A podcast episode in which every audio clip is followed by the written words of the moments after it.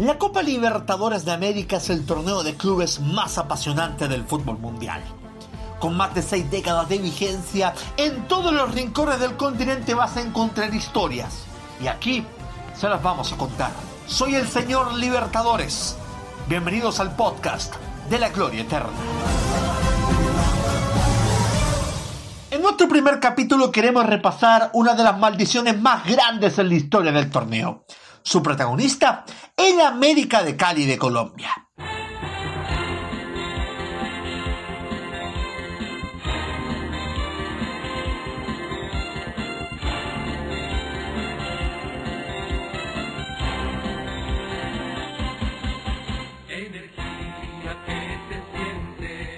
Si bien su primera aparición en el certamen continental fue en 1970, tardó más de una década para que su nombre fuera recordado para toda la vida, aunque no de la mejor manera.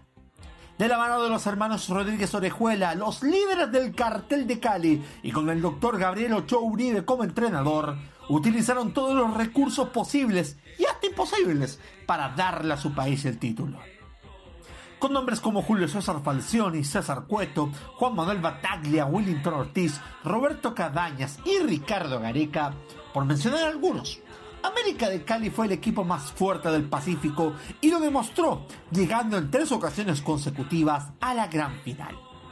No sabemos si acá se aplica el karma, pero si existe algo parecido, por favor, háganlo saber. Lo concreto es que en dos de las finales, los Escarlatas extendieron la definición hasta un tercer partido en cancha neutral. Y en ambas, la malaria llegó en el último segundo.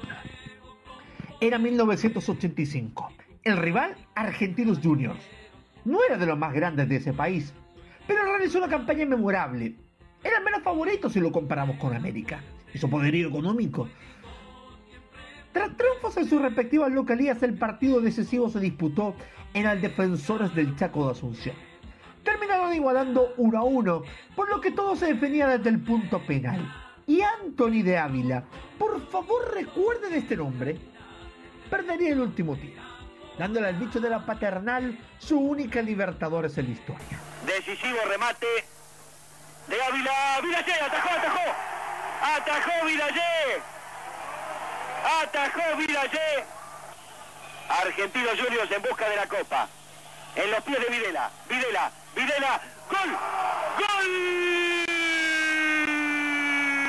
De Argentinos Juniors. Campeón de la Copa Libertadores de América. Versión 1985. Argentino Juniors. Al año siguiente volvieron a la definición y otra vez el rival era argentino. En este caso, el River Plate del Bambino Veira. Pero en esta pasada fueron ampliamente superados por los millonarios, quienes ganaron en Cali después en el Monumental de Buenos Aires. El inolvidable Juan Gilberto Funes le dio la primera Libertadores en su palmarés. Roberto Cabañas. Qué bien que le ganó Enrique de atrás. Sigue el 8. Ahí está Funes. Funes. Entra Funes. Funes. ¡Gol! Alcanzó a girar. La tiro para dentro del área y tenía dos jugadores que venían cerrando. Y Falcioni que venía saliendo. Le pegué fuerte cruzado al otro palo y Falcioni no alcanzó a llegar, ¿no? 23 minutos. Sensacional lo de Funes. Terminó River campeón. River campeón de América. ¿Y qué pasó el año siguiente? Pues volvieron a estar en la final. Y si bien el rival iba a ser del Río de la Plata, en este caso sería el Peñarol del maestro Oscar Washington Tavares. La tercera es la vencida, pensaron en Cali, quienes utilizarían todas las triquiñuelas posibles para por fin traer la copa más deseada a sus tierras. En casa, en la ida, ganaron por 2 a 0. En la vuelta en Montevideo comenzaron ganando gracias a Cabañas y parecía que por fin la maldición se iba a acabar y que la copa se iba para el Pacífico. De repente, todo cambió. Y aparecieron los fantasmas del pasado. Craso error.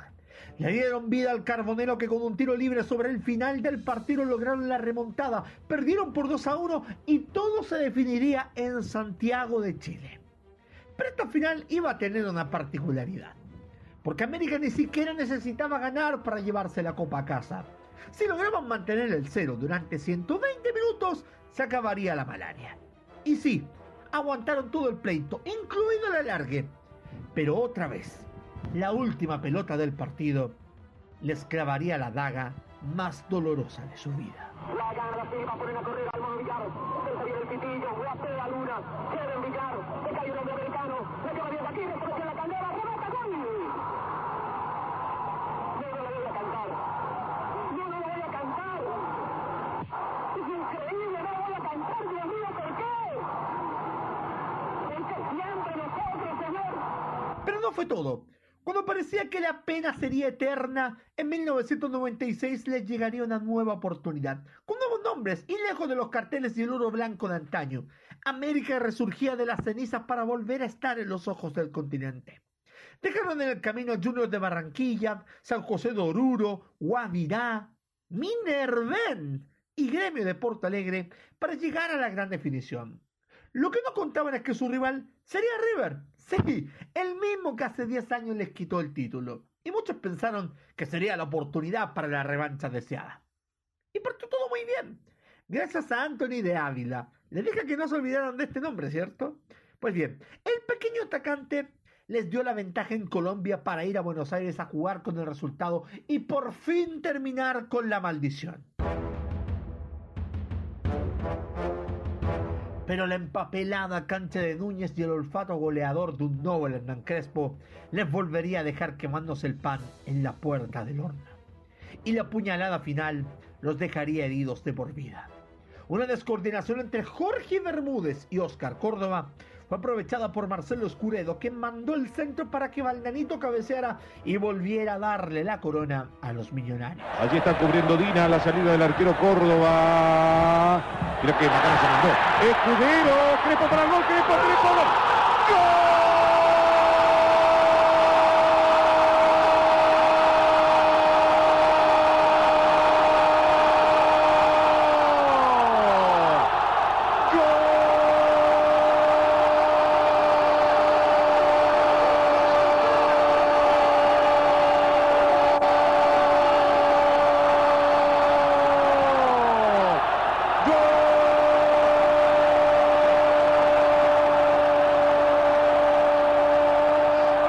de River de América.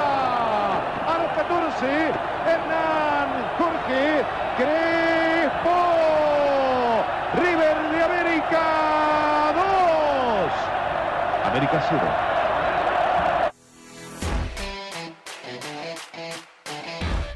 Y parece increíble todo lo que rodea América de Cali. Porque además llegaron a dos semifinales en 1988 y 1993. Descendieron, volvieron a primera y tuvieron que ver cómo Atlético Nacional y Once Caldas lograban la gloria que ellos no conquistaron. Y para peor, los protagonistas del Hierro del 96, que les sacó la última oportunidad de la gloria, el patrón y Córdoba, terminaron jugando en Argentina. Y bueno, el resto es historia. Córdoba se saca el barro que tiene. No, la misma cava, la hizo en el primer penal también. Sí, sí. Tablero, ¿eh? No le dio resultado. A ver ahora. Aprila, bien Córdoba. Estupendo Córdoba.